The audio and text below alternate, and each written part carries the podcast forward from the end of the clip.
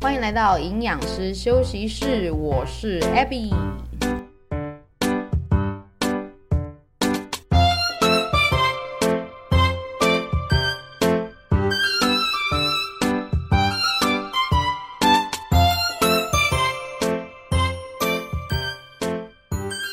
Hello，Hello，大家今天好吗？哎，你有没有听过养成一个习惯需要多久的时间这种事？就常会看到一些标题啊，就写说三周养成一个新习惯，或是二十一天哦适应新的行为等等的。然后我就很好奇这个数字到底是怎么来的，因为毕竟本人在养成习惯的过程中，觉得根本没有这么短吧。坏习惯就是一直缠身啊，好习惯就是永远养不成。怎么可能三周就完成呢？查了一下资料，发现一个研究呢，就写说这个习惯的养成其实平均值是六十六天，也就是大约两个月啦。那为什么会有什么二十一天或三周这样的数字？它是整个统计里面的最小值，也就是说前面讲的，你养成一个习惯需要六十六天，但是呢，这个平均值是来自于十八到两百五十四天不等。换句话说，如果你要养成习惯，搞不好你还需要长达两百多天的适应哦。我在开头想要讲这个习惯的话题，主要就是因为本周呢又遇到了相当多的考验，让我制作 Podcast 的行程受到了 delay。不得不说呢，我应该还没有真正养成要自动化作业录制频道的这件事情。不晓得你会不会已经有一些比较制式化的行为，是你如果不做，你会觉得怪怪的，或你甚至在做的时候，它已经是一个开导航的状况。拿我自己的例子来说，像是我早上每天都会称体重，然后喝咖啡、上厕所。那如果突然遇到一些行程上面的异动，像是参加一些培训的课程，或者是要活动啊、旅行啊，就没有办法有。同样的环境跟条件，让你去操作这些习惯的时候，全身就会觉得怪怪的。为什么会现在想要提这个习惯养成这件事情？就是因为当一件事情它已经成为习惯的时候，你会做起来比较不那么费力，你也不需要耗掉太多的意志力，甚至是说，如果受到了一些考验跟阻碍，突如其来的节奏被打乱了。你还是能够有办法去完成它，至少呢，它还是能够维持一定的规律程度啦。我相信听这个频道的许多朋友呢，可能对于饮食也是相当的关注，甚至是想要帮自己做一些调整跟改变。那我觉得习惯就很重要啦，像是你每天。早上如果需要一杯奶茶，是不是换成一杯无糖红茶会比较好，或者甚至是开水，或是你很习惯下午就是要跟人家一起订饮料，那你要不要试着说，有的时候参加，有的时候不参加，让自己比较有饮食的主控权，慢慢减少这个次数，也许对你的体态目标就会比较有帮助。习惯是需要一些时间的啦。那我不知道大家有没有听过那个《原子习惯》这一本书，它是还蛮有名的一本书，那我也有买啦。不过看了，就前面很认真的看了一周之后，就又把它放着了，还蛮可惜的。那因为这几天进度又有点被打乱了。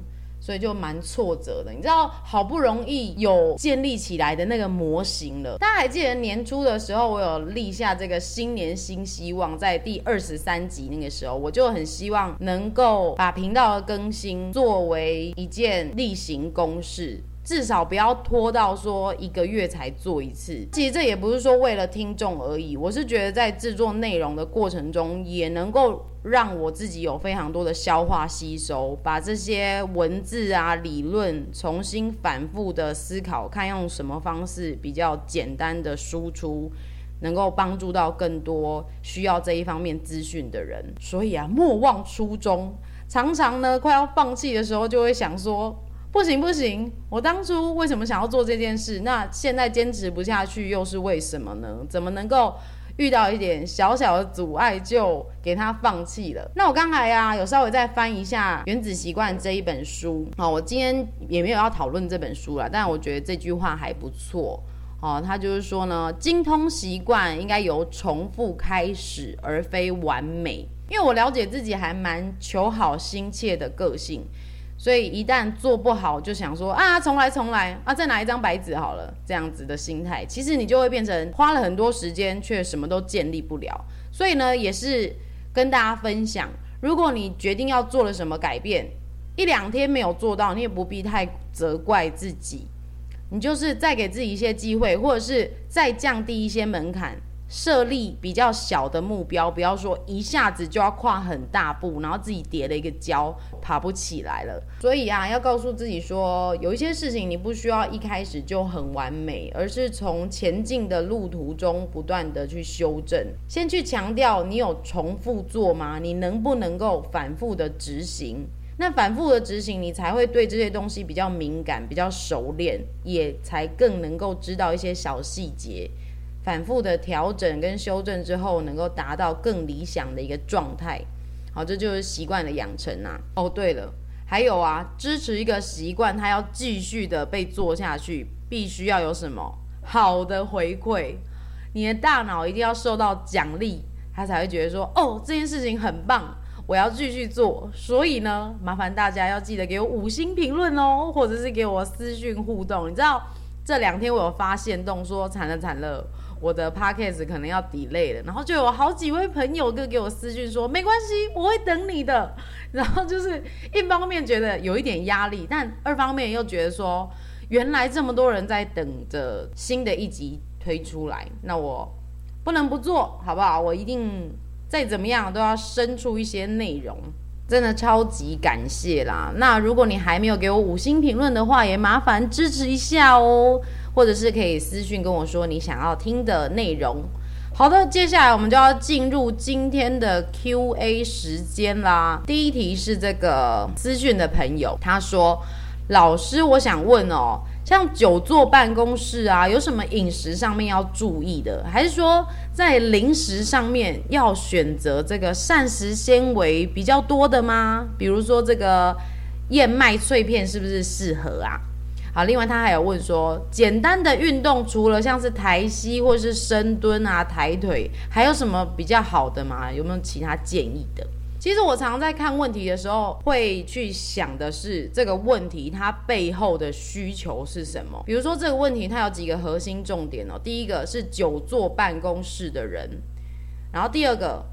他问我饮食上面有没有要注意，但是他随即又说了零食这件事情，代表说他想要吃零嘴，但是又能够不要影响到他的体态，也许是这样，所以他才会接着说那燕麦脆片是不是 OK 的？最后是问有没有抬膝、深蹲、抬腿以外的简单运动。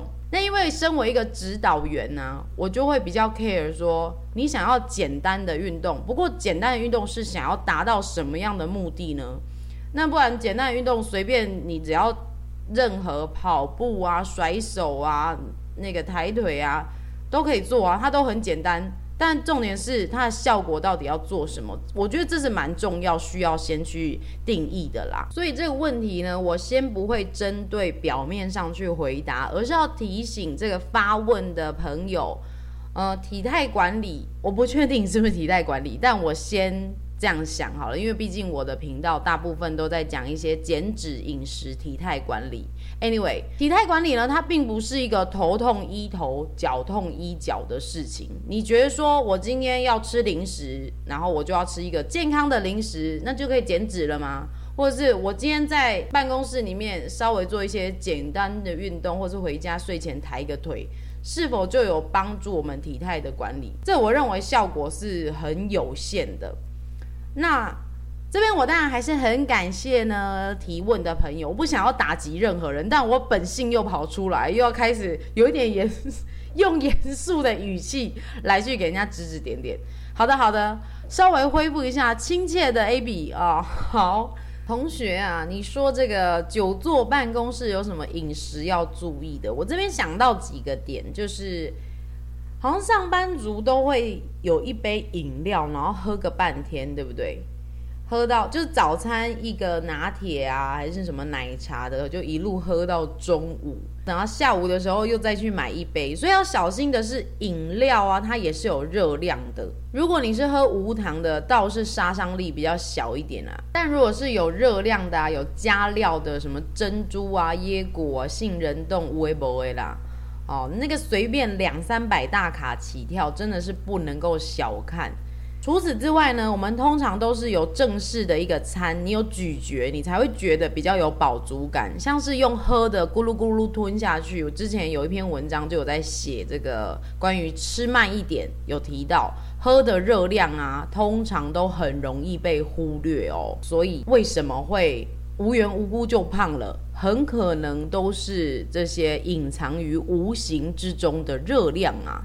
再来呢，上班族都只能窝在一个小空间、小圈圈。大家疗愈自己的方式呢，就是互相分享小零食啦、饼干呐、蛋糕啊，还是说团购啦这种的。好，所以要特别小心的那些小点心。如果你手边就有一个凤梨酥还是太阳饼的话，拿起来看一下它的营养标示，应该随便一颗像是肥皂大小的凤梨酥就有两百多大卡喽。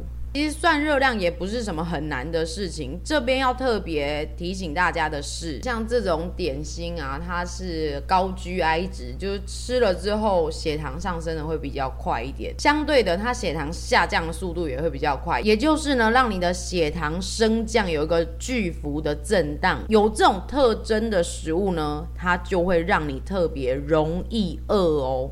所以，如果要吃点心的话，就避免高 GI 的类型。那么，你有提到说选择膳食纤维居多的这种燕麦脆片是不是 OK？相对来讲，当然就会比较好啦。但你还是要控制这个分量哦。再来，我还有想到上班族要注意的就是，还有一起订餐这种事。在辅导学生的时候，常遇到的情况会是同学说，我没有办法决定我要吃什么诶、欸，因为办公室就只有排骨饭、鸡腿饭可以点，或者是今天是吃水饺加酸辣汤，我没有选择。就我比较纳闷是为什么自己吃什么都没有办法选择啦。如果真的是这样，我反倒觉得体态调整不会是当前需要解决的，而是如何抓回自己人生的主控权。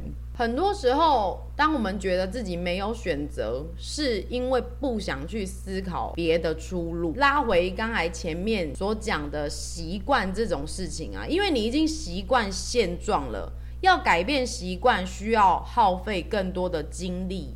与其要多花力气的话，还不如保持现状，可能还会觉得安全。然后人就是有这种天性，会比较倾向一个安定的。状态，而不是去把它破坏。但你没有去突破的话，你怎么知道另外一条路不适合你呢？好，拉回主题哦。说到这个关于一起订餐就没有办法吃自己想要吃的东西这件事，我觉得大家一定要先去思考一下，你能够掌控的到底有多少？如果真的不可以的话，那是不是从别餐去稍微做调整？把一些额度放在一起订餐这件事情上，但我觉得这样的做法并非长久之计啦，是一个治标不治本的方式哦。建议如果你有一些体态目标，最好还是先列出计划，不要有一搭没一搭的，那里调一调，这里补一补，到最后好像很费力气，却效果不彰。好，最后一点，我想到上班族会遇到的状况就是压力太大，然后会犒赏自己。很多人啊，几乎把工作当命，你知道吗？早上起来就奔去公司，一直到天黑了，深夜才回家，真的是很辛苦啦。但是，搞得自己一点时间都没有，难免就会出现一些要排解压力的行为，比如说吃零食啊，或者是宵夜、喝酒、甜食等等的。那这要怎么解决呢？我想就是要管理自己的压力。工作是生命中很大的一部分，没有错。但是呢，到底是为谁辛苦为谁忙啊？啊，这个也必须要时常的警觉到，多多的照顾自己就对啦哈。宣泄压力的方式不一定要用吃的，可以去运动、散散步、听音乐，好，做一些可以与世隔绝的事情啊。追剧也可以啊，但有的人追剧就会一边吃零食，这个要小心啦。最后你说到这个有什么简单的运动可以做？这个我除了你可以自己去散散步、跑跑步之外，我没有其他的建议，因为我比较担心的是自己在家操作啊，久了。如果动作不正确，会不会有长期累积的伤害？这边并不是要恐吓大家说自己在家运动有多危险怎么样的，而是有看过太多的例子，重复做不适合自己的动作模式，而造成膝盖痛啊、脖子痛啊、哪里痛这样子，然后搞得还要去复健。